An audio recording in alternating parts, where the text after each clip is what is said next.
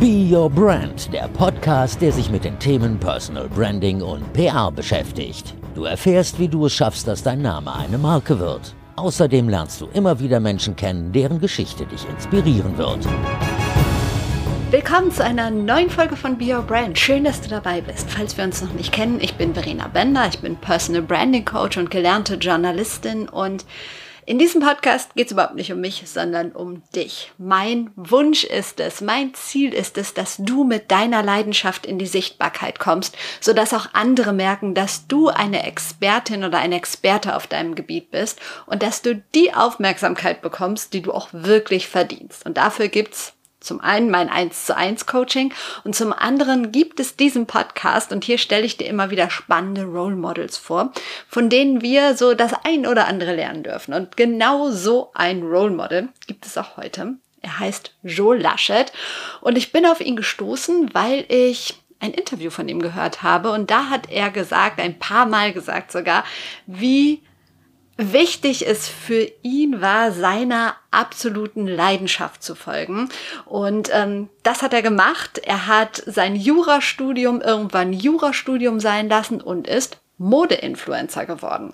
Und bei Joe geht es jetzt nicht um irgendwie fancy Fashion-Trends, sondern um ganz hochwertige Herrenmode. Er nennt es den Gentleman Style und damit ist er inzwischen ziemlich erfolgreich. Auf Instagram folgen ihm ungefähr 100.000 Menschen.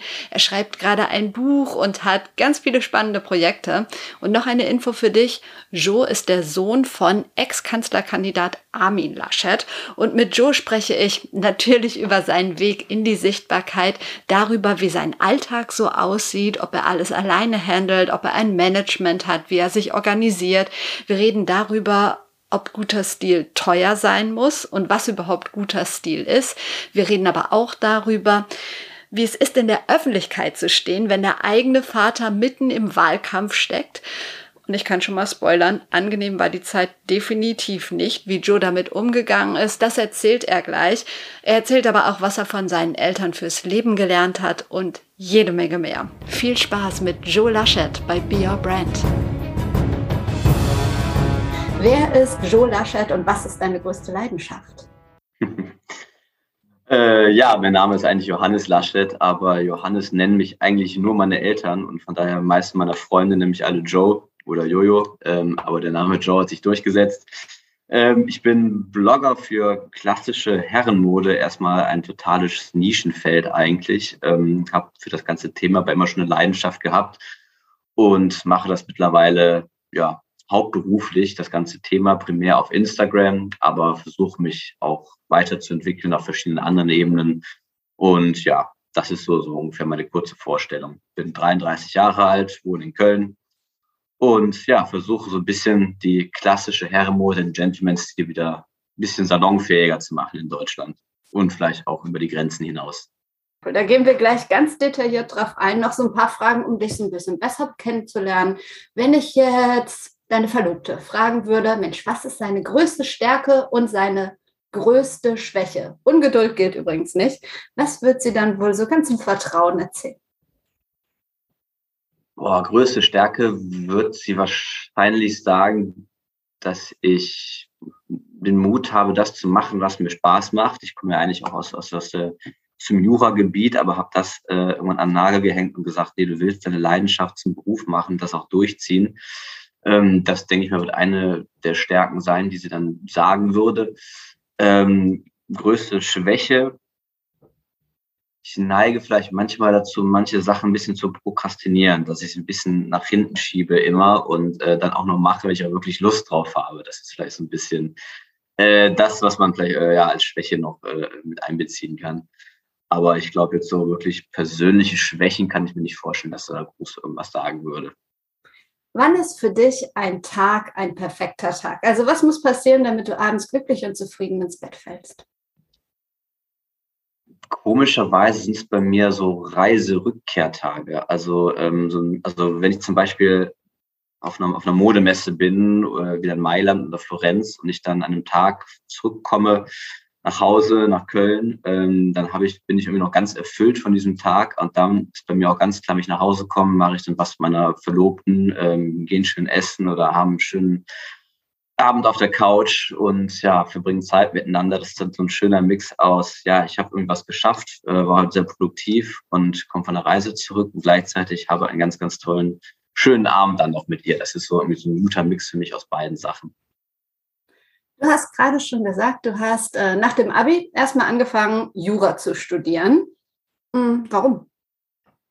Ähm, ich habe immer ein großes Interesse für, für Geschichte, für Politik und auch für Recht gehabt. Ähm, das war aber, wenn ich rückblickend äh, auf die Zeit zurückschaue, immer nur Interesse, keine Leidenschaft.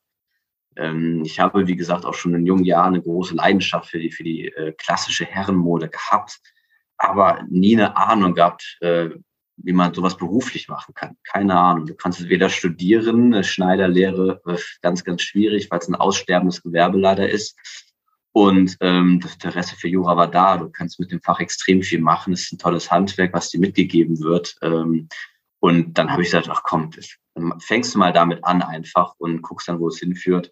Modedesign war auch mal ganz kurz im Gespräch, aber ähm, ich bin keiner, der große Trends verfolgt und du musst als Modedesigner ja gucken, wie der Zeitgeist, Zeitgeist ist, wie die, wie sich Mode verändert und darauf musst du eingehen. Das war halt dann auch nichts für mich. Und ich habe gesagt, Jura, hey, interessiert dich eigentlich, fang damit mal an. Und ja, das habe ich dann auch äh, einige Jahre gemacht. Ja, und dann hast du gedacht, nee, mache ich doch nicht mehr. Ich möchte jetzt wirklich mich meiner Leidenschaft widmen, was ich ja total cool finde, habe ich dir ja schon gesagt und auch geschrieben. Deshalb wollte ich ja so gerne mit dir sprechen. Ähm, war das dann so fließend? Also hast du mit Instagram und dem Blog und so während des Studiums angefangen und dann gemerkt, hey, ich kann damit Geld verdienen, äh, tschüss Studium, das war's? Oder war das so ein krasser Cut? Gab es so einen Auslöser? Nein, es war ein schleichender Prozess. Ich bin im Jahr 2015 auf die Plattform Instagram aufmerksam geworden, also eigentlich relativ spät erst. Und da zum ersten Mal gemerkt, äh, wow, da ist ja ein riesige Plattform, wo auch Leute aus anderen Ländern eine ähnliche Leidenschaft haben wie ich und äh, da ihre Outfits posten und ein bisschen was darüber schreiben. Und äh, dann habe ich ja zum ersten Mal so eine Spielwiese gehabt quasi, wo ich mich ausleben konnte und ähm, habe da dann 2015 mit angefangen. Damals so ganz rudimentär, erstmal Manschettenknöpfe fotografiert, Krawattenknoten mit der Handykamera hochgeladen äh, einfach so für mich so eine Art ja, Bildportfolio aufgebaut mit Sachen, die ich schön finde. Und ähm, das ist dann peu à peu mal so ein bisschen gewachsen. Bis dann, ich weiß gar nicht, wann das war, ich glaube 2016, mich dann irgendwann mal eine ja, Krawattenfirma aus Dänemark angeschrieben hat, ob ich mal deren Krawatten tragen möchte auf einem meiner Bilder. Äh, wo ich dann natürlich total aus dem Häuschen war und äh, gedacht habe, wow, klasse, das, das wollte ich irgendwie immer und das ist auch so ein bisschen mein erstes Ziel gewesen.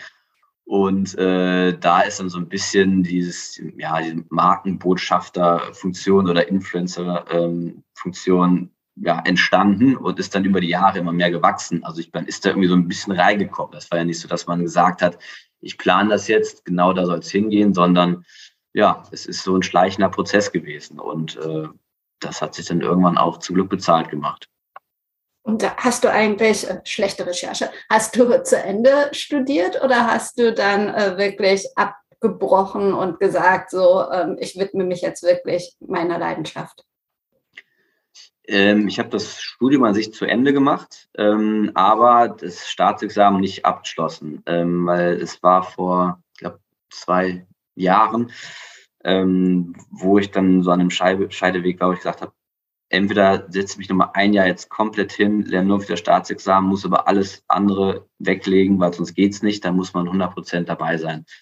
Und ähm, habe dann gesagt, nee, ich habe gerade so viele Chancen, ich habe, es läuft gerade richtig gut, ich habe gerade eine Anfrage für ein Buchprojekt bekommen und habe gesagt, entweder machst du es jetzt 100 Prozent deine Leidenschaft zum Beruf oder gar nicht mehr. Du kannst jetzt nicht so mal ein ganzes Jahr rausgehen, dass das klappt nicht. Das ist auch zu schnell das Business. Und dann habe ich mich dazu entschieden, nee, ich mache jetzt, werfe jetzt alles in die Waagschale und ähm, ja, mach mein Ding, das, was ich gerne mache, jetzt zum Hauptberuf. Habe mich dann aber ehrlich gesagt noch umschreiben lassen auf den Bachelor of Laws an der Fernuni. Also das kann ich jetzt berufsbegleitend noch so ein bisschen so zu Ende bringen. Ähm, aber habe trotzdem gesagt, nee, äh, mir ist jetzt wirklich das meine Selbstständigkeit wichtiger, weil mir das so viel Spaß macht und das äh, möchte ich jetzt auch komplett zu 100 Prozent verfolgen. ist doch ein mega Kompromiss im Prinzip mit der Fernuni. Dann hat man auch so ein kleines Sicherheitsgefühl in, ja, ja, der Hinterhand, genau. kann ich verstehen. Ja, es ist vielleicht so ein bisschen was fürs Ego, auch wenn du das ganze Studium abgeschlossen hast, eigentlich, aber dann äh, ja, willst du es irgendwie noch, irgendwie noch ein bisschen nach Hause bringen, das ganze Ding. Aber wie gesagt, selbst wenn ich das jetzt äh, durch habe, bleibe ich auf jeden Fall meiner Selbstständigkeit treu. Ähm, jetzt erzähl doch nochmal, was genau ist eigentlich der Gentleman-Style? Also was können wir uns darunter vorstellen?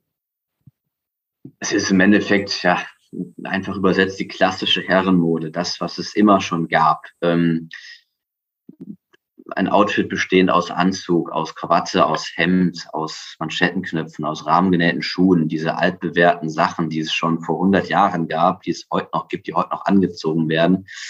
Ähm, das ist, ja, es ist fast eine ganze Welt, kann man so sagen. Ähm, der Anzug ist auch nicht immer ganz starr, die Krawatte auch nicht, alles verändert sich ein bisschen. Äh, es hat sehr viel auch mit, ja, wenn man hinter die Kulissen guckt, mit Stoffen, mit Produktion, mit Nachhaltigkeit zu tun. Das ist wirklich eine riesige Welt, die natürlich modemäßig eine Nische ist, aber die mich immer so begeistert hat, weil das hat irgendwie einen nostalgischen Flair, der sich auch immer wieder neu interpretieren lässt. Und es hat vor allen Dingen auch ganz viel mit Qualität zu tun und ja, mit, mit wirklich einer altbewährten Sache in der Mode, die hält. Und das hat mich immer so begeistert, weil ich nie ein großer Fan von, von Trends war was auch sehr spannend sein kann, aber ich mochte dann doch wirklich dieses Klassische und äh, bin begeistert davon, dass ich selbst, ich habe vor 20 Jahren ein paar Schuhe gekauft, das habe ich heute immer noch und äh, von daher, das, das, das sind so schöne Sachen einfach, dass du auch in einem Kleidungsstück investierst, da auch wirklich was von hast und die nicht irgendwann nach fünf Jahren wieder weg sind.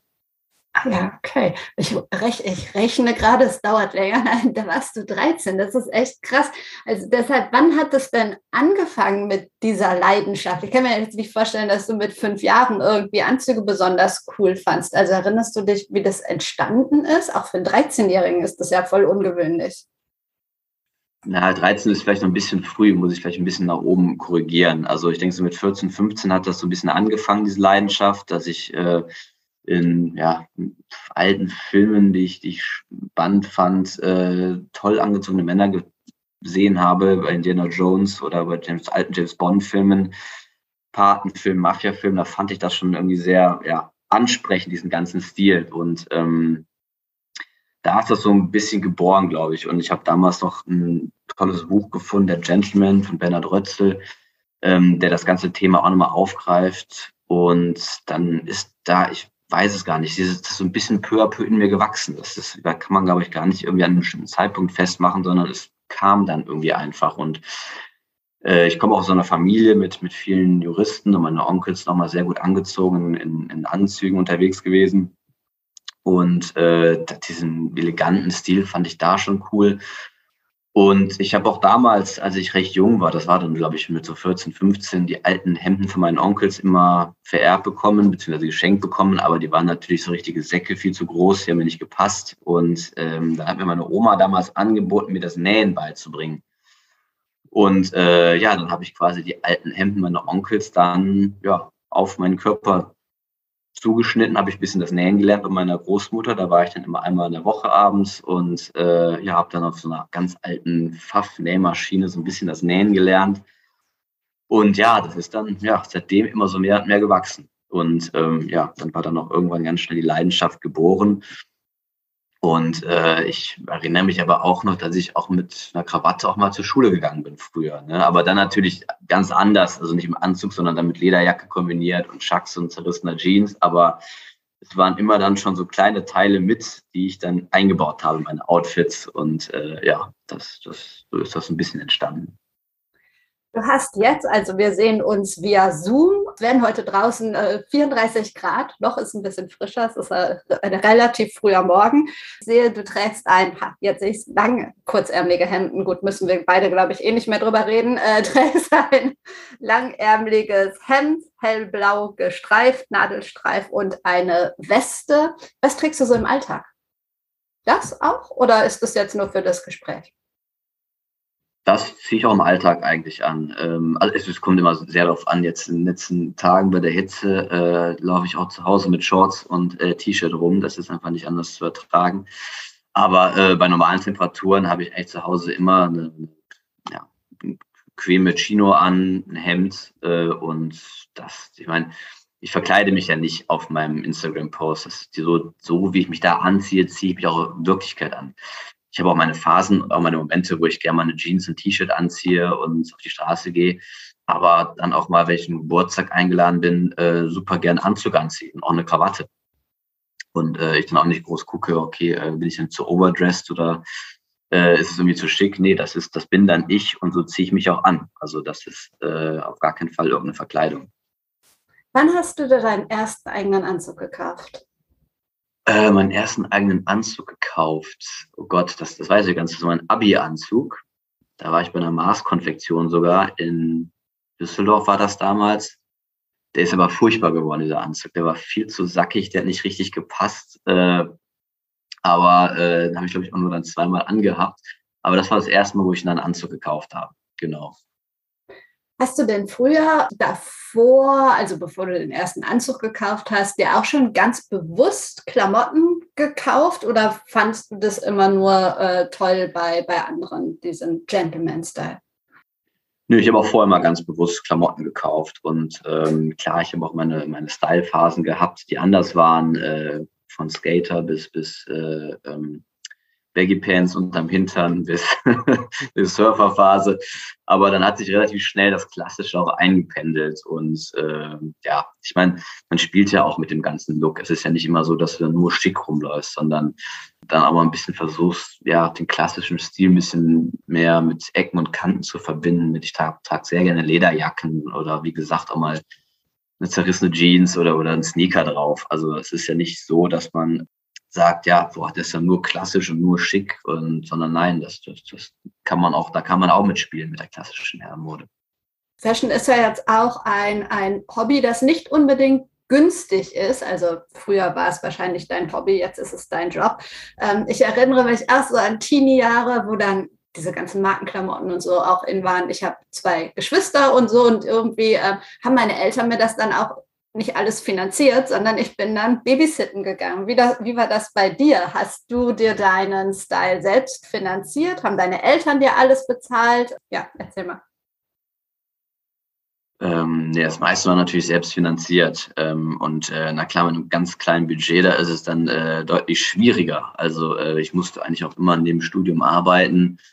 Ähm, und ja, das meiste Geld ist dann entweder ja, Urlaub mit Freunden reingeflossen oder halt dann auch in, in Mode ein bisschen. Aber selbst da blieb meistens eigentlich nur Geld dann für irgendwelche äh, H&M-Sakkos oder Zara Sale-Sachen. Äh, da muss man sich nichts vormachen. Also ich kam jetzt in jungen Jahren nicht in den Geschmack von tollen Markensachen, außer die Hemden von meinen Onkels, die ich umnähen konnte.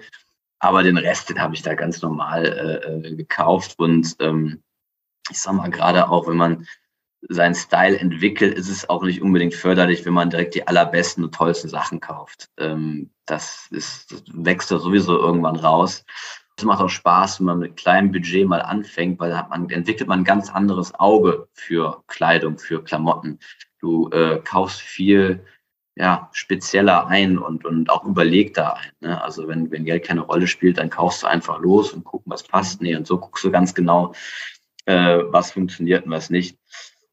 Und das mag ich aber auch noch heute. Äh, also ich gehe super gerne zum Beispiel in Secondhand Vintage-Läden einkaufen. Ähm, ich kaufe viel bei eBay Kleinanzeigen, da dann gerne auch Markensachen.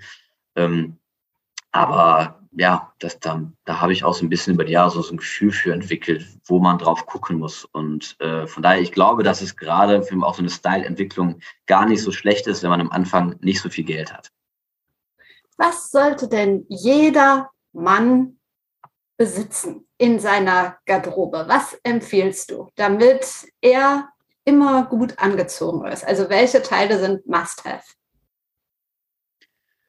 Also ich glaube ganz klar, da gibt es zwei Sachen. Einen dunkelblauen Anzug und einen grauen oder Anthrazitenanzug. Weil mit diesen beiden Anzügen kann man wahnsinnig viel machen. Erstmal, äh, man kann sie zu allen Anlässen immer gut anziehen. Und zweitens kann man jedes einzelne Teil, das Sakko, die dunkelblaue Hose oder das graue Sakko und die graue Hose, auch komplett kombinieren, miteinander, mit einer Jeans, mit einem Hemd, mit einem T-Shirt. Also das sind extrem vielfältige Outfits, womit man wahnsinnig viel machen kann mit einem grauen und einem dunkelblauen Anzug. Grauen Anzug kannst du wunderbar auf einer Hochzeit anziehen. Dunkelblauen kannst du auch mal auf einer Beerdigung anziehen. Du kannst beides gut miteinander mischen, Kombinationen tragen. Also ich glaube, dass man allein um diese beiden Outfits extrem gute Basis hat für viele verschiedene Looks. Und das rate ich meistens auch Männern, äh, wenn sie sich eine Garderobe aufbauen wollen der Gleichberechtigung wegen und weil ich weiß, dass sehr viele Frauen zuhören und du bist Experte für Männer, aber du bist in der Branche unterwegs. Deshalb das Gleiche für die Frau. Was sollte wirklich jede Frau besitzen, um gut angezogen zu sein? Boah, das ist eine gute Frage und da tue ich, tue ich mich meistens auch raus, weil es gibt da so viele Frauen und auch Bloggerinnen, die so viel, das so viel besser können als ich. Ähm, bei Frauen, ich kann es dir ganz ehrlich boah, gar nicht genau sagen. Ähm, da bin ich einfach echt, glaube ich, nicht der Experte für. Äh, ich weiß, was mir gefällt, auch bei meiner Freundin an, an Kleidung, aber jetzt zu sagen, welche It-Pieces oder Basics eine Frau braucht, da bin ich einfach nicht gut genug, um das zu sagen, sage ich ganz ehrlich. Okay.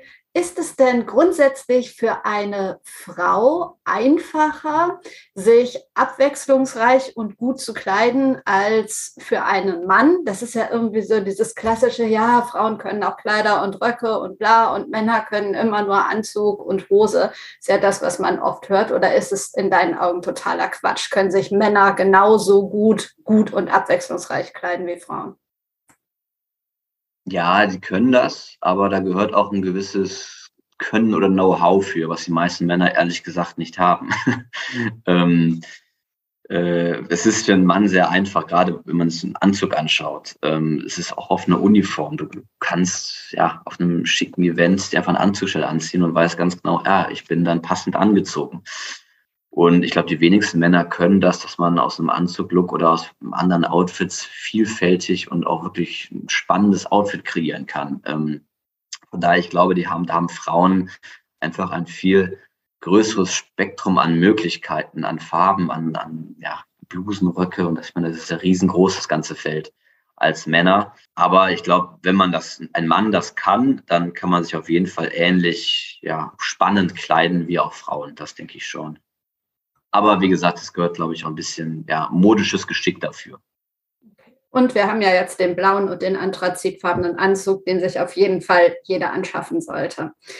Kommen wir mal dazu, wie du dann mit diesem ganzen Thema in die Sichtbarkeit gegangen bist. Du hast gesagt, du hast 2015 dann Instagram entdeckt. War das wirklich so dein Start mit diesem Fashion-Thema mit dem Gentleman-Style sichtbar zu werden? Oder hast du erst geblockt? Ähm, erzähl mal so von deinem, von deinem allerersten Schritt in die Sichtbarkeit. Und vielleicht weißt du auch noch, mit was für einem Gefühl das verbunden war.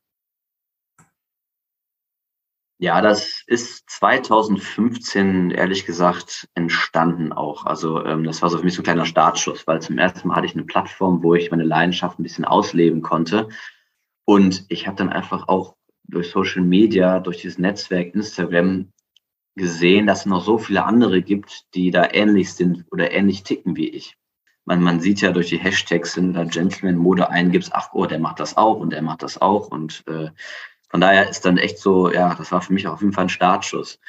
Und ich bin dann 2015, ich habe früher mal gerne das GQ-Magazin gelesen, auf einen Wettbewerb gestoßen, der hieß der GQ Gentleman des Jahres. Da äh, konnte man sich bewerben und dann sind dann äh, in der engsten Auswahl zehn Männer, äh, ja, Alter völlig egal gewesen und auch was sie machen, eingeladen worden zu einem Wochenende und haben dann dort äh, ja, mit der GQ halt quasi eine Art Wettbewerb gemacht. Da gab es einen Sportwettbewerb, einen Modewettbewerb, äh, einen Ausdruckswettbewerb und am Ende des, des äh, Wettbewerbs dann wurde halt der GQ Gentleman des Jahres gekürt. Ähm, ich bin auch damals leider nicht unter die Top 3 gekommen, aber das war so ein cooles Event und das hat mir auch so eine ganz neue Welt eröffnet mit der GQ und auch anderen Leuten, dass das nochmal alles verstärkt hat.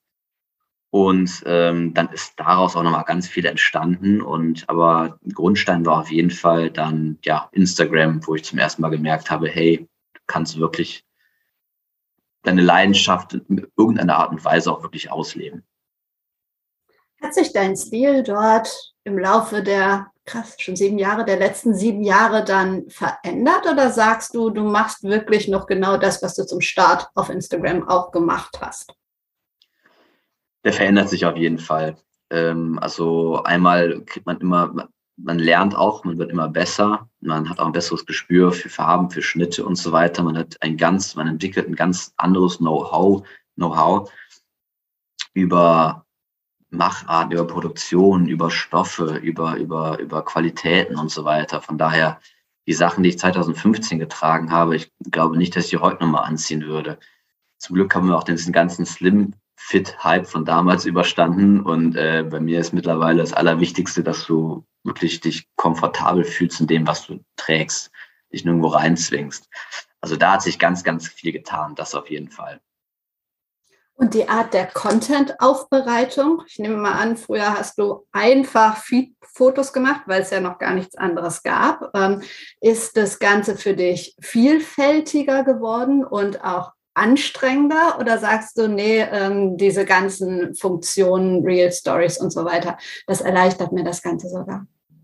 Ja, da entwickelt man sich natürlich auch weiter. Ich habe damals meine ersten Bilder mit einer Handykamera gemacht dann habe ich mir irgendwann mal zu Weihnachten so eine bessere Spiegelreflexkamera gewünscht. Ähm, dann, ja, hat man damit ein bisschen gearbeitet und dann hast du dir auch dann immer eine eigene Kamera mal geleistet. So, und mittlerweile bin ich aber so weit, dass wenn ich auf Events fahre oder reise oder zur Modemesse fahre, immer meine Freunde Fotografen mitnehme. Ähm, von daher auch so in der Content-Produktion hat sich extrem viel geändert und äh, das, ja, man muss sich auch weiterentwickeln. Also man, man fängt ja nicht mit irgendetwas an und sagt so, das ist jetzt mein Status quo, meine, meine, mein höchster Qualitätsanspruch, sondern man ist eigentlich immer so ein bisschen auch unzufrieden mit seiner Arbeit, ähm, was einen natürlich dann weiter pusht, besser zu werden. Und äh, das ist das Gleiche gilt jetzt auch für Bilder oder genauso für, für Videoproduktion oder Reels, was alles neu kommt. Ne? Man muss sich immer wieder neu weiterentwickeln, äh, mitgehen. Und klar, das ist ein gewisser Druck, der auch anstrengend ist, aber macht gleichzeitig auch Spaß, wenn man wirklich so eine Learning Curve hat und auch man wirklich sieht, wie sich ja, die eigene Content Production über die Jahre verbessert hat. Also wenn ich mir noch Bilder ansehe, die ich letztes Jahr gemacht habe, da schüttle ich teilweise den Kopf, und äh, aber ich glaube, so muss es auch sein, dass man immer den Anspruch hat, ach komm, da, da geht noch mehr, das kann noch besser sein. Die Belichtung könnte noch ja, professioneller aussehen. Von daher äh, ist es eigentlich was Gutes. Klar, es ist Druck, aber es macht auch Spaß eine ganz kurze Unterbrechung. Wenn du auch mit deiner Leidenschaft in die Sichtbarkeit kommen möchtest, wenn du deine Expertise nach draußen zeigen möchtest, um Kunden zu gewinnen, um ein bestimmtes Standing als Expertin, als Expertin zu bekommen. Und ich sage dir, du bist auf einem bestimmten Gebiet eine Expertin oder ein Experte. Und wenn du das nicht glaubst, dann können wir das auch zusammen rausfinden. Wenn du aber schon weißt, hey, das ist meine Expertise, die möchte ich einfach noch ein bisschen sichtbarer machen, dann melde dich gerne bei mir. Dann lass uns einfach mal über ein 1 zu 1 Coaching sprechen, in dem wir wirklich ganz gezielt schauen, was ist deine Expertise? Was ist deine Botschaft? Wen möchtest du erreichen? Auf welchem Weg kannst du diese Menschen erreichen? Was sind die passenden Kanäle dafür? Und so weiter und so weiter. Ich würde mich freuen, einfach mal mit dir zu sprechen und ich bin mir ganz sicher, wir finden für dich den passenden Weg, sodass es erfolgreich ist und zusätzlich Spaß macht. Und jetzt geht's weiter mit Joe Laschet bei Be Your Brand. Wie muss man sich so dein ja, Arbeitsleben vorstellen? Du hast viele Kooperationspartner, du produzierst Content für, für Instagram, klar. Ähm, wie funktioniert das? Gehst du auf Partner zu? Musst du das gar nicht mehr? Kommen die und sagen, hey, fährst du für uns auf die und die Messe? Verrat es uns. Also mein Arbeitsalltag an sich sieht erstmal relativ langweilig aus. Ich bin im Homeoffice, äh, arbeite Mails, äh, bin in Verhandlungen mit Kunden und äh, ja, also spannend ist das nicht. Viel Buchhaltung gehört dazu. Aber hat natürlich dann auch äh, tolle, ja, spannende, spannende Sachen, wie zum Beispiel die Modemesse in Florenz, wo ich zweimal im Jahr hinfliege, die Pitti Uomo oder auch mal andere Events. Das sind dann die tollen Sachen, das dann vielleicht auch bei Instagram bei Instagram immer so wirkt, dass man immer unterwegs ist. Und äh, nee, da ist ganz, ganz viel immer im Backoffice, auch dass man ja, Grundlagen dafür legen muss. Mittlerweile kommen die meisten Firmen auf mich zu, ähm, weil ich bin auch sehr wählerisch geworden. Äh, früher, als es angefangen hat, hat man extrem viel immer angenommen und wollte möglichst viel machen. Heute ja, sage ich bestimmt 80 Prozent meiner Anfragen ab, weil es halt auch zu meinem Stil passen muss. Ähm, ich ja, bin unterwegs in der klassischen Herrenmode, im eher exklusiveren, höheren Segment. Und da musst du auch immer gucken, dass das Markenumfeld passt. Und ähm, von daher kann ich mittlerweile aber auch ja, sagen und äh, auch glücklich darüber, darüber sein, dass ich wirklich auch manche Sachen ablehnen kann, sagen, nee, das passt nicht zu mir, das ist, das brauche ich jetzt nicht, ähm, das, das passt auch nicht generell zum Markenumfeld, wo ich mich bewege. Und äh, das ist eigentlich dann auch, finde ich, fast ein schöner, äh, den ich mittlerweile habe. Kann ich total nachvollziehen. Ich habe gerade überlegt, wie sicher oder wie, wie risikoreich ist es, sein quasi komplettes Business nur auf Instagram aufzubauen? Oder ist es bei dir gar nicht so? Primär, also jetzt die letzten Jahre war es auf jeden Fall so. Ich habe nebenbei noch einen Blog, wo ich ein bisschen schreibe, aber ähm, Instagram ist natürlich der Platzhirsch und da machst du natürlich das meiste. Aber auf Dauer möchte ich natürlich ein bisschen mehr als Instagram. Deswegen äh, schreibe ich zurzeit auch ein Buch über die klassische Herrenmode, über die ganze Welt Gentleman-Stils, ähm, was nächstes Jahr rauskommt. Wir werden es dieses Jahr äh, zum Glück schon fertigstellen. Aber das ist zum Beispiel so der nächste Schritt, den ich gehen möchte. Also die Instagram-Plattform ist toll, äh, da mache ich viel. Aber wie gesagt, ich möchte mich ein bisschen noch mehr mit dem ganzen Thema beschäftigen und noch mehr in die Tiefe gehen und das ist für mich jetzt gerade so der nächste Schritt. Und habe aber dann auch wahrscheinlich schon den nächsten Schritt wieder geplant, ähm, wo ich, man muss sich auch selber weiterentwickeln. Und äh, man weiß auch nicht, wie jetzt die Plattform Instagram in fünf Jahren aussieht. Ähm, ne? Und ja, von daher ist es immer wieder spannend, auch neue Projekte anzugehen und sich dann auch selber weiterzuentwickeln. Du hast äh, fast 100.000 Follower auf Instagram und du hast eben schon gesagt, du arbeitest mit einem professionellen Fotografen zusammen. Hast du ansonsten ein Team um dich rum oder koordinierst du das sonst alles alleine? Koordiniere das alles alleine. Das gibt mir auch ein besseres Gefühl eigentlich. Also ich habe auch schon von vielen anderen Bloggern mal gehört, dass sie Management haben und so weiter. Aber ähm, die Arbeit, die jetzt bei mir immer ansteht, das kann ich auch alles gut alleine machen. Und äh, ich muss auch sagen, dieses ganze Business ist auch, hat auch extrem viel mit Learning by Doing zu tun. Ähm, man lernt extrem viel. Und das hätte ich das jetzt irgendwie alles in andere Hände gegeben, dann äh, wäre ich gleich, wäre ich, glaube ich, so ein bisschen auf verlorenem Posten und hätte nicht mehr so richtig den Überblick über alles. Und da bin ich dann vielleicht auch ein bisschen äh, sehr perfektionistisch und äh, mag auch das Organisieren. Von daher mache ich das bisher alles selber. Und damit bin ich auch ganz gut gefahren. Man macht natürlich dann auch oft Fehler, das, das kommt auch vor. Aber äh, ja, die, die stärken einen dann auch. Und man weiß dann auch, okay, ah, beim nächsten Mal mache ich das vielleicht ein bisschen besser. Von daher äh, mache ich das bisher alles immer eigentlich auch gerne in Eigenregie. Wie wichtig ist für dich der Austausch mit deiner Community? Also ich habe mal unter deine Bilder geschaut. Es ist jetzt nicht so, dass du unter jedem Post irgendwie hunderte von Kommentaren hast.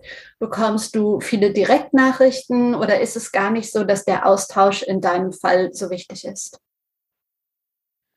Doch, der Austausch ist sehr wichtig, aber das äh, findet bei mir fast alles immer über ähm, DMs, über persönliche Nachrichten statt. Ähm, bei den Kommentaren, da hast du immer mal, ja, ein paar, die fragen, ah, okay, wo hast du die Jacke her oder wo hast du die Krawatte her? Aber äh, die Kommentarfunktion, ich weiß gar nicht, ob die heute noch so wichtig ist. Also mittlerweile ist es, glaube ich, viel, viel spannender, wenn dich Leute persönlich anschreiben und dann wirklich eine Frage haben, hey, ich habe nächste Woche eine Hochzeit, äh, wo kann ich schnell noch einen Anzug kaufen? Oder ähm, ich bin in Italien und äh, bin da auf einem Geburtstag, es wird warm, welchen Stoff soll ich da anziehen?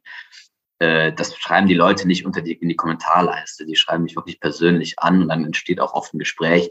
Und das ist ganz, ganz wichtig und das ist auch der Teil, der mir wirklich am meisten Spaß macht, mit den Followern zu kommunizieren und auch so ein bisschen dann, ja, in Anführungsstrichen als Experte zu agieren und ja, ein bisschen so meine Erfahrungen zu teilen. Von daher sind persönliche Nachrichten immer das Wichtigste. Wie viel Zeit verbringst du denn roundabout pro Tag auf mit Instagram?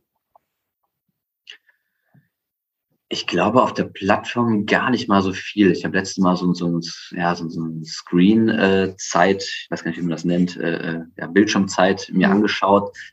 Das war im Schnitt, glaube ich, so zwei Stunden am Tag. Das war es dann aber auch schon. Ähm, ich habe halt jeden Tag poste ich etwas, was Zeit in Anspruch nimmt. Und der meiste Teil meiner Arbeit, der findet aber wirklich in meinem Laptop statt. Ähm, wirklich mit bei E-Mails Beantwortungen und, und auch sich selber ein bisschen weiterbilden, vielleicht mal ein paar Texte schreiben und so als Inspirationsquelle. Instagram ist toll, ich gucke da abends auch gerne mal drauf, aber es ist nicht so, dass ich die ganze Zeit immer darauf gucke. Also von daher ist, glaube ich, auch nicht gar nicht so verkehrt, wenn man zu viel Zeit auf dieser Plattform verbringt. Ähm, weil also gerade was den Job angeht. Also privat mache ich das sehr, sehr gerne und suche noch wahnsinnig viele Inspirationsquellen auf Instagram. Aber wenn ich jetzt jobmäßig die ganze Zeit jeden Tag nur so viel auf Instagram hängen würde, dann wird es vielleicht auch irgendwann langweilig und es muss auch immer so ein guter Mix aus Spaß und Arbeit bleiben. Bist du mit Kritik konfrontiert und falls ja, wie gehst du damit um? Ja klar, so Kritik ist auch ganz, ganz großes Ding bei Social Media und äh, da muss man auf jeden Fall gewappnet, gewappnet für sein in der Social Media Welt, wenn man öffentlich so viel teilt. Mittlerweile ist es wirklich Kritik extrem viel zurückgegangen. Letztes Jahr war es heftig, äh, als noch Wahlkampf war und ähm, man dann vielleicht auch wegen anderen Gründen angefeindet wurde. Da war jeden Tag bist du mit Hassnachrichten aufgewacht und ähm, man muss da so ein bisschen ein Gefühl für entwickeln und das auf gar keinen Fall zu nah an sich ranlassen und äh, auch drüber stehen, über, ja, über seine Arbeit stehen. Das ist ganz, ganz wichtig und äh, dass ja, nicht immer alles so gemeint ist, wie es dann ja rübergebracht wird. Ich bin so in meinem Stil und das, was ich mache, sehr selbstbewusst. Von daher muss man damit Kritik umgehen können und äh, kann dann auch ganz normal und ruhig antworten auf manche Sachen. Aber ja klar, es ist natürlich ein Teil davon. Ne? Also so wie Social Media wirklich tolle Seiten hat, hat es auch eine Schattenseite. Und das sind natürlich dann oft Kritiken oder Hassnachrichten. Mhm. Du hast es gerade gesagt, also du hast gesagt, andere Gründe, wir haben es bisher äh, überhaupt nicht erwähnt, ähm, weil es in diesem Zusammenhang ja auch nicht wichtig war. Dein Vater ist Armin Laschet, Ex-Kanzlerkandidat, letztes Jahr Wahlkampf und Journalistinnen und Journalisten haben immer nach Gründen für Berichterstattung gesucht, haben sich auch manchmal so ein bisschen an dir festgebissen, was weiß ich, irgendwelche Mastendeals wurden da erzählt und so. Bist du da von klein auf irgendwie? Dein Vater macht ja eigentlich schon immer Politik, zumindest für mich. Bist du damit aufgewachsen? Fällt dir das dann einfacher, damit umzugehen? Also hast ihr das in der Familie schon gelernt? Äh, tauscht ihr euch da aus? Oder ähm, war das in dem Moment dann schon so, boah, krass. Ja, also ich bin damit so ein bisschen aufgewachsen, weil mein Vater war schon seitdem ich ganz klein bin, äh, immer politisch aktiv. Er ist im Bundestag, im Europaparlament, im Landtag, war Minister, war Ministerpräsident und ähm, da war man immer so ein bisschen mit ja, Kritik und auch öffentlicher Kritik ja, umgeben und es hat einen immer so ein bisschen tangiert. Von daher, ich bin da nicht ins kalte Wasser geworfen worden, sondern wirklich so ein bisschen mit aufgewachsen, was vielleicht gar nicht so schlecht war. Ähm, aber trotzdem hatte natürlich dann äh, die Zeit im Wahlkampf und auch in der Zeit, wo mein Vater Ministerpräsident war, das Ganze eine ganz andere Qualität gehabt. Und das war dann teilweise wirklich brutal, wenn man mal so, so einem Shitstorm auch ausgeliefert ist. Da, da muss man mit umgehen können. Das ist nicht ganz einfach, aber ähm, ich habe ein tolles familiäres Umfeld, tolle Freunde und von daher äh, bin ich da ganz gut drüber hinweggekommen. Ähm, aber wenn jemand vielleicht nicht diesen starken Rückhalt hat, auch in seinem Freundeskreis oder im familiären Umfeld, dann kann das einen auch echt zerstören. Also deswegen ähm, ist es ganz gut, dass auch wieder so ein Learning by Doing, äh, wenn man sowas mal erlebt hat, ist es brutal, aber auch gut für ja, die eigene Weiterentwicklung, weil man dann weiß, wie man mit sowas umgehen kann und muss. Hat seine Bekanntheit für dich mehr Vor- oder mehr Nachteile für dein Business? Ähm, beides so ein bisschen. Also ich glaube, primär hat es jetzt, also es ist gar nicht verkehrt, wenn man dann bekannten Namen hat und dann auch in dem Bereich öffentlicher, in der Öffentlichkeit äh, starten möchte, es ist, ja, es ist eine gute Grundlage. So, der Name ist irgendwie schon bekannt, macht vielleicht auch manche Sachen interessanter, die man macht. Ähm, aber klar hat natürlich auch ein bisschen seine Schattenseiten, ne, dass man dann oft äh, etwas konfrontiert wird oder einem vorgeworfen wird, ja, was dann eher mit, mit, mit, ja, mit dem Namen zu tun hat und nicht wirklich mit einem selber. Das gehört auch dazu. Grundsätzlich kann ich aber sagen, dass es für mich, glaube ich, eher mehr Vorteile hatte als Nachteile. Warst du gerade im letzten Jahr irgendwann an dem Punkt, dass du gesagt hast, boah, hätte ich besser weiter Jura studiert und das Ganze nie angefangen, also kurz davor, deine Influencer-Karriere hinzuschmeißen oder gab es diesen Moment nicht? Den Moment gab es gar nicht, nein. Also ähm, ich war mit meiner Entscheidung sehr im Rein mit mir und äh, das war bis auf jeden Fall die richtige auch für mich, ähm, weil ich seitdem immer merke, deutlich glücklicher bin und mir das wirklich Spaß macht. Ähm, klar, während Corona war es ein bisschen blöd, weil einfach alles ist eingefroren. Ne? Und äh, wenn man dann mal selbstständig ist und man merkt, oh Gott, da kommt jetzt gerade gar nichts mehr, dann, dann denkt man schon manchmal, okay, das ist jetzt mal eine harte Trockenphase, äh, da muss es aber auch durch. Aber das ist auch, da habe ich gemerkt, wenn du etwas leidenschaftlich machst, du bist geduldig, du machst weiter, du hörst jetzt nicht auf und denkst jetzt an den nächsten Sicherheitsplan. Nein, du machst einfach weiter und das hat auf jeden Fall auch gut funktioniert bei mir. Krass, interessant, dass du es ansprichst. Was hast du denn die ja fast zwei Jahre dann geteilt, gepostet? Also so Modemessen und so weiter gab es ja in der Zeit nicht. Wie kreativ muss man sein, um seinen Feed trotzdem zu füllen? ja, man muss sich den Content schon extrem aus den Händen ziehen, ne? weil natürlich auch die ganzen Inspirationsquellen fehlen, äh, wenn man von Events kommt oder vom Reisen kommt. Das hast du halt alles gar nicht gehabt. Ähm, ich bin dann oft wirklich, was so ein bisschen der Vorteil in Corona war, ähm, meiner Freundin damals noch äh, durch Köln gezogen. Wir haben schöne Ecken gesucht, weil alles schön leer war. Die meisten Leute waren drin und dann konnte man mal ganz schön shooten.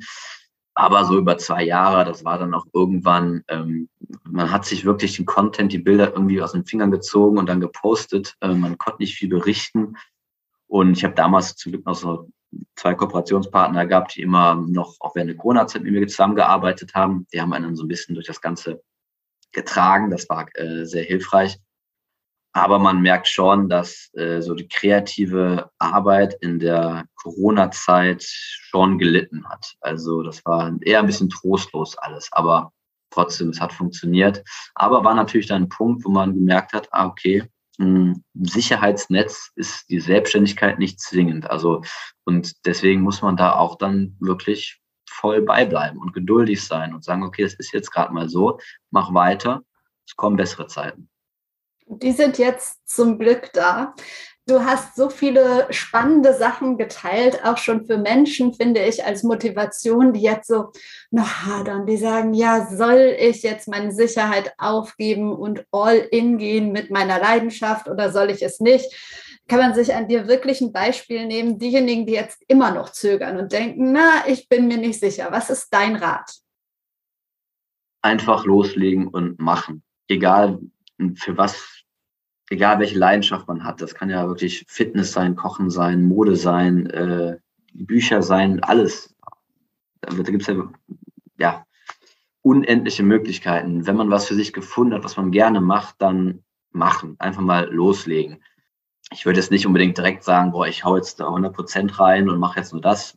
Behalt dann ruhig deinen Job und versuch dich natürlich so ein bisschen damit durchzufinanzieren. Aber wenn du merkst, dass deine Leidenschaft die du gern zum Beruf machen möchtest, irgendwann so gut funktioniert, dann würde ich sagen, geh all in, mach das, weil wenn du das hast und mal für dich gefunden hast, dann wirst du auf Dauer auch erfolgreich sein. Der Erfolg wird auch zu dir kommen, wenn du das wirklich gerne machst und jeden Tag und dich davon auch nicht unterkriegen lässt.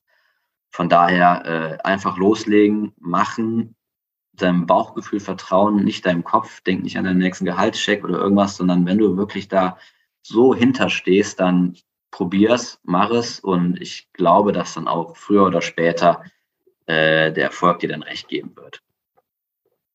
Du hast eben ein paar Mal gesagt, dass persönliche Weiterentwicklung für dich wichtig ist. Wie machst du das? Ich denke, die persönliche Weiterentwicklung, die kommt auch mit der Zeit. Dass man merkt, ah, okay, in dem Teilen war ich jetzt vielleicht nicht so gut, das möchte ich irgendwie verbessern. Oder ich meine, man, man reift ja auch, man wird ja auch erwachsener, man, man entwickelt ja auch neue Ideen. Äh, und wenn diese Entwicklung stattfindet, sagt man ja nicht, nee, möchte ich nicht, sondern äh, ja, das macht ja auch Spaß, dass man dann sagt, ah, okay, komm, ich gehe jetzt mal darauf ein. Ähm, da ist ein neues Projekt, das könnte ich jetzt auch mal probieren.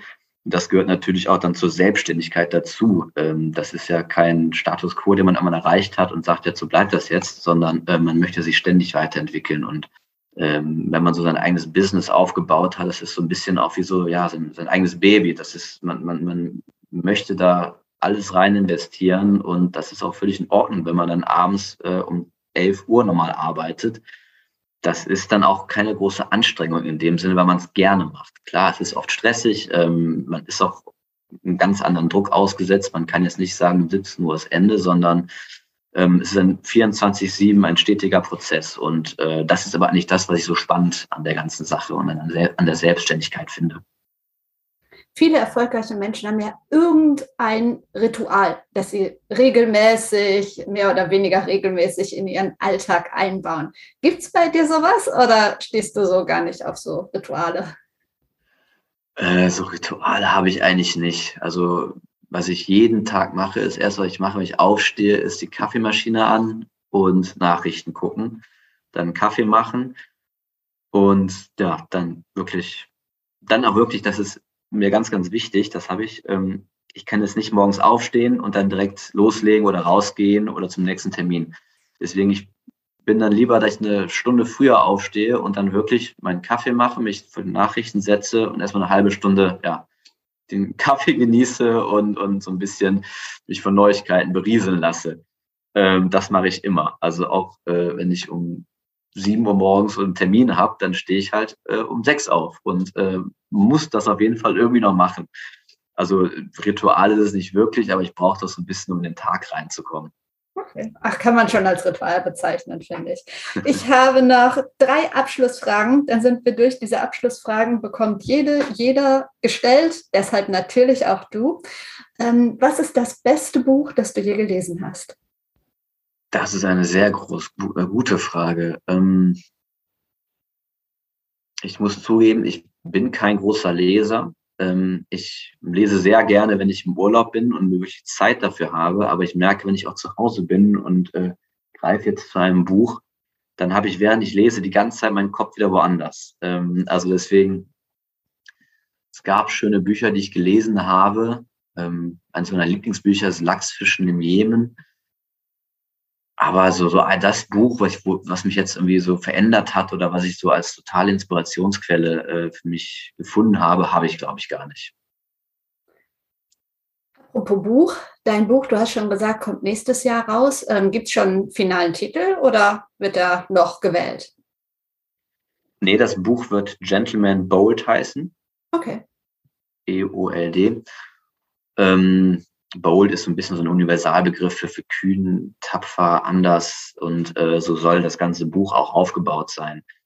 Weil ich will die klassische Herrenmode von einem anderen Ansatz darstellen und auch zeigen. Es, ist, es wird jünger, es wird diverser, weg von Dresscodes und die klassische Herrenmode wieder als etwas darstellen, dass es etwas Schönes ist, was viel mit Handwerk zu tun hat, mit, mit Nachhaltigkeit zu tun hat, mit, einer, mit einem Lifestyle, und äh, ich möchte so ein bisschen von ja, diesem Image weg, dass es eine Altherrenmode ist, sondern bei mir sind auch ganz viele junge Leute, die ich, die ich fotografiert habe in Italien, in Frankreich, die äh, tolle Looks haben, die gerne Krawatte tragen, die gerne rahmengenähte Schuhe tragen. Ähm, es wird ein Mix aus, aus ja, Bildband, aus Style Guide, aus Storytelling. Ähm, habe auch viele berühmte Leute, die Beiträge geschrieben haben für das Buch. Also es wird nochmal ein ganz anderer Ansatzpunkt. Ne? Ich möchte jetzt nicht da irgendwie äh, aufklären und mit erhobenem Finger sagen, das darfst du nur da anziehen und nach 18 Uhr keine braunen Schuhe mehr. Nein, es soll wirklich ein schönes, rundes Buch werden, wo man wieder Spaß hat am Hemden tragen, am Krawatte tragen und äh, ja, das wieder so ein bisschen zum Ursprung zurückführen, als das, was es ist, ein schöner Lifestyle. Hört sich auf jeden Fall sehr hochwertig an. Genau, das wollte ich dir auf jeden Fall noch fragen. Deshalb, ähm, dann, wer ist dein ganz persönliches Role Model oder hast du überhaupt ein ganz persönliches Role Model? Und falls ja, wer ist das und warum? Role Model habe ich fast mehrere, würde ich sagen. Also auf jeden Fall meine Eltern auf verschiedene Art und Weise. Ähm, meine Mutter, vor allen Dingen was jetzt auch zum Beispiel meinen Beruf angeht, meine Mutter ähm, ist Buchhändlerin, leidenschaftliche Buchhändlerin, hätte immer früher studieren können und äh, ja, hat auch ein super Abi gehabt, aber der hat immer schon gesagt, nein, ich möchte nichts anderes als Bücher verkaufen. Und ist, ja, seitdem hat sie eine Buchhändlerausbildung gemacht äh, als junge Frau und ähm, steht seit heute in der Buchhandlung und verkauft Bücher und berät Leute. Und die hat auch immer zu mir gesagt, mach das, was dir Spaß macht und ähm, dann wirst du auch gut darin sein. Und ähm, sie hält mittlerweile auch Buchvorträge und wird auch als Expertin auch dran gezogen. Von daher ist das so, ja, auf jeden Fall auch einer meiner Vorbilder. Genauso wie mein Vater, der immer sagt, hey, manchmal hat man Rückschläge, manchmal gewinnt man und wenn man, ja, mal scheitert, dann steh auf und es geht weiter. Und ähm, von daher würde ich schon sagen, dass meine Eltern auf jeden Fall zwei meiner Vorbilder sind. Deine Mutter ist Buchhändlerin mit Leidenschaft und du kannst nicht sagen, was das beste Buch ist, das du je gelesen hast. ja, das, das, ist leider das Problem. Meine Mutter hat auch wirklich immer verzweifelt versucht, äh, mir das Lesen schmackhaft zu machen. Und äh, ja, das ist leider, ich nicht so richtig, äh, hat bei mir nicht richtig funktioniert. Also ich, ich, lese auch hier und da mal gerne, aber ich bin jetzt nicht der leidenschaftliche Leser, der sich abends auf die Couch setzt und ein Buch liest. Das habe ich irgendwie nicht. Muss aber man ja äh, für, für, für, für Ratschläge und Buchtipps gehe ich trotzdem immer so äh, zu ihr, äh, gerade wenn ich in Urlaub fahre oder so. Und da hat es okay. auch immer sehr, sehr gute Ratschläge auf jeden Fall. Und eine letzte Frage, die eher eine Bitte ist. Ich lasse mir sehr gerne von meinen Gästen Menschen empfehlen, mit denen ich über das Thema Sichtbarkeit, Personal Branding und den eigenen Weg sprechen kann. Ähm, hast du zwei Menschen, wo du denkst, oh ja, das könnte passen? Personal Branding. Also Leute, die wirklich ihr eigenes Ding machen und ähm, boah, gute Frage. Also aus meinem Netzwerk und ein Freund von mir ist auch Ralf Möller, mit äh, dem ich mich aber zu wieder mal treffe und wir eine Zigarre rauchen. Ich finde, der hat es ziemlich gut geschafft, über die Jahre so wirklich so sein, sein, ja, seinen Namen zu einer Marke zu machen, sein ganzes Sein. Ähm, er war ja früher wirklich professioneller Bodybuilder und er trägt das auch heute irgendwie noch extrem gut nach draußen und macht viele verschiedene. Er spielt mit dem Image noch und er macht das extrem cool und auch auf eine humorvolle Art und Weise. Und äh, ich finde, dass er es ziemlich gut geschafft hat, ähm, von diesem Extremsport von damals wirklich äh, was für sich selber aufzubauen, einen, einen, sich einen Namen damit zu machen und auch auf andere Art und Weise wirklich, ja, das, was er so gut konnte, auch noch in die Neuzeit oder nach heute in die Gegenwart zu übertragen. Von daher würde ich jetzt mal sagen, Ralf Möller ist da wirklich äh, jemand, wo ich sage, der hat wirklich es geschafft, so ein Personal Branding zu machen. Auf jeden Fall stimme ich dir 100% zu. Vielen Dank dafür, vielen Dank für deine Zeit, deine Antworten und alles Gute. Vielen Dank für die Einladung zum Podcast. Hat sehr viel Spaß gemacht. Und der Podcast ist immer noch nicht zu Ende. Es gibt jetzt noch mal zusätzlichen Mehrwert für dich. Be Your Brand hat nämlich eine Kooperation mit dem Trainee-Programm MyGMP von Bosch. Und jetzt gibt es keinen langweiligen Werbeclip oder so, sondern ich spreche hier einmal im Monat mit einer aktuellen oder auch einer ehemaligen Programmteilnehmerin über den eigenen Weg und über Themen wie Sichtbarkeit, gute Führung, Netzwerken und so weiter. Und in dieser kleinen Episode spreche ich mit Fabian Schmalt. Wer bist du überhaupt und was ist deine Rolle bei Bosch? Ja, ähm, ich bin Fabian, Fabian Schmalt und ich ähm, bin 47 Jahre jetzt, habe zwei kleine Kinder, zwei und fünf Jahre, lebe in Stuttgart noch, äh, weil ich gerade in der Übergangsphase zu einem Job bin in Bühl. Äh, das ist im badischen Teil von Schwäbischen ähm, und bin dort seit drei Wochen jetzt Qualitätsleiter für elektrische Antriebe bei Bosch. Wahrscheinlich hast du nicht irgendwie in der sechsten Klasse gesagt, das wird mein Traumjob. Deshalb einfach mal die Frage, wie war der Weg dorthin? Ja, tatsächlich war das äh, kein sechste Klasse Entscheidung, sondern eher so kurz vor dem Abitur äh, eine Entscheidung zwischen Maschinenbau und Medizin. Ungewöhnliche Kombination wahrscheinlich. Ähm, ich habe viel mit medizinischen Sachen im Privaten so gemacht, fand das gut, aber mich hat es immer auch gereizt, was äh, Technisches zu machen. Und so ist daraus ein Maschinenbaustudium geworden. Und aus dem Maschinenbaustudium hat sich entwickelt, dass ich innerhalb des Maschinenbaustudiums Werkstoffe ganz toll fand, weil mir das äh, viel Spaß gemacht hat. Daraus ist dann ein Kontakt zu Bosch entstanden und der hat mich dann ins Trainee-Leben des Boschs gebracht und so bin ich da hingekommen und auch geblieben. Jetzt im Bereich Maschinenbau. Die Frage, welche Rolle spielt das Thema Sichtbarkeit für dich? Persönliche Sichtbarkeit, die Sichtbarkeit dessen, was du tust. Ist es wichtig oder ist es vollkommen unwichtig? Ich finde schon wichtig, dass man was tut, was, ähm, also im Studium jetzt am Beispiel Werkstoffe, das ist ja was, was man anfassen kann. Ne? Ähm, das kann man sehen. Das Ergebnis, da gibt's halt irgendeinen Stahl oder eine Wärmebehandlung und das kann man anfassen beziehungsweise sehen in Form eines Ofens, finde ich gut. Also Sichtbarkeit jetzt sehr plastisch beschrieben, aber auch ähm, in dem, was man, was man tut, finde ich schon wichtig, dass es nicht nur sinnvoll ist, sondern dass man es auch ähm, sehen kann, dass es ein Ergebnis gibt und dass man mit Leuten darüber diskutieren kann. Nutzt du eine bestimmte Plattform für deine eigene Sichtbarkeit? Ja, allerdings bin ich kein Nerd dabei. Ähm, also ich habe zum Beispiel LinkedIn, wie wahrscheinlich ganz viele, ähm, äh, und, und baue mir da so mein Netzwerk auf, was äh, in Teilen natürlich zentriert ist um das, was ich so tue. Das heißt, da ist viel aus der Firma drin, aber auch aus dem aus der Promotionszeit, auch aus der Studienzeit, äh, wo sich Leute wiederfinden und, und selbst aus der Schulzeit äh, und im deutschsprachigen Raum äh, Xing, Crossing, äh, wie auch immer man das jetzt gut ausspricht, ähm, wobei das halt sehr schon sehr deutschlastig ist.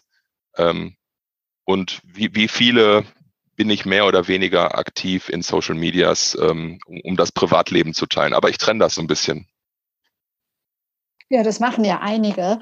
Ähm, Wenn es jetzt so um, um berufliche oder auch äh, um, um persönliche Plattformen geht, gibt es irgendwie ein, zwei Menschen, wo du sagst, boah, die machen das richtig gut mit der Sichtbarkeit, also denen folge ich richtig gerne und falls ja, aus welchem Grund?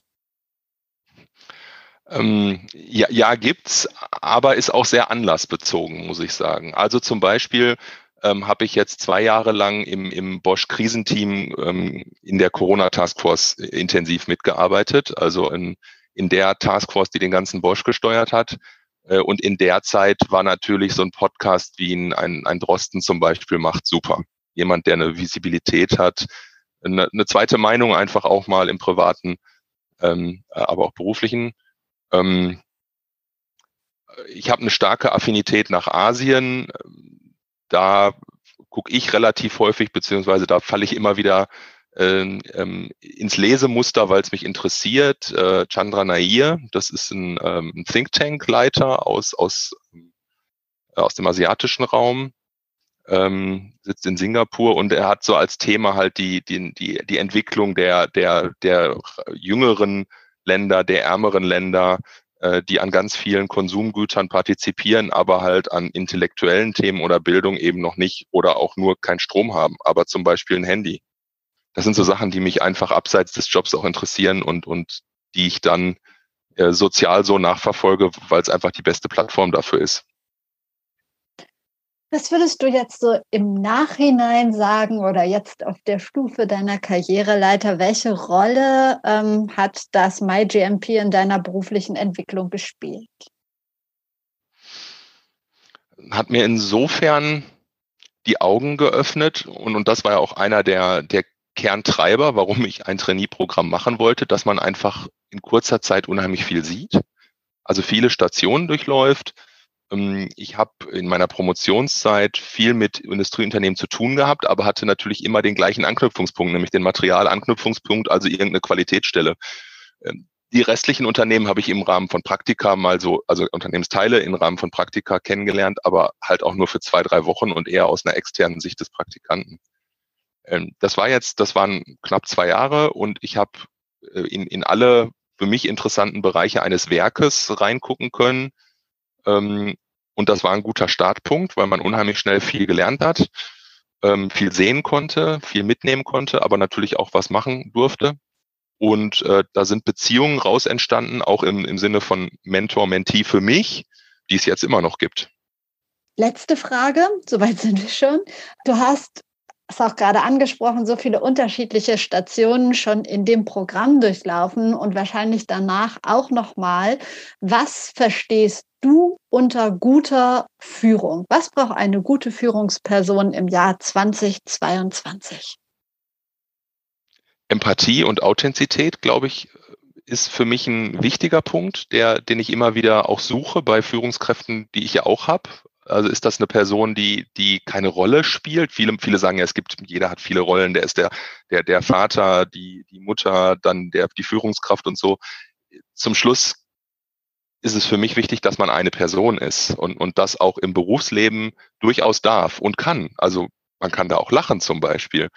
Ähm, und, und wir arbeiten ja alle mit Menschen in diesen Führungsthemen auch. Und da ist es mir wichtig, ähm, dass das eine, eine, eine gute Atmosphäre ist, die natürlich beruflich geprägt ist, aber wir verbringen so viel Zeit des Tages miteinander, dass das, glaube ich, eine, eine entscheidende Wichtigkeit ist ähm, auf der sozialen Seite in Summe, die dann natürlich geprägt sein muss von einem Gedanken gestalten zu wollen und auch anleiten zu wollen. Man muss nicht immer der beste Experte sein. Das, das ist auch, glaube ich, nicht die, die Erwartungshaltung, aber man muss wollen, auch zu stützen, zu unterstützen und, und die mit der Richtung dann auch das Team mitzunehmen. Ja, schön gesagt. Vielen Dank, vielen Dank für die Einblicke und für deine Zeit und weiterhin alles Gute. So, das war's jetzt wirklich mit Be Your Brand. Ich danke dir fürs Zuhören. Mehr Infos zum MyGMP von Bosch und natürlich zu Joe Laschet findest du in den Show Notes. Da gibt es auch nochmal den Link zum kostenlosen Personal Branding Handbuch, das du dir einfach runterladen kannst, um so an deinen ersten Schritten zu arbeiten, wenn du ein bisschen sichtbarer werden möchtest, wenn du das Ganze intensivieren möchtest sagt man so, oder? Also wenn du da tiefer reingehen möchtest, dann melde dich gerne bei mir, lass uns über ein 1 zu 1 Coaching sprechen und ansonsten lass uns vernetzen auf LinkedIn, auf Twitter, auf Instagram, wo auch immer du magst. Ich wünsche dir jetzt noch einen schönen Tag. Wir hören uns wieder am Donnerstag. Bis dahin, trau dich rauszugehen. Ich glaube an dich.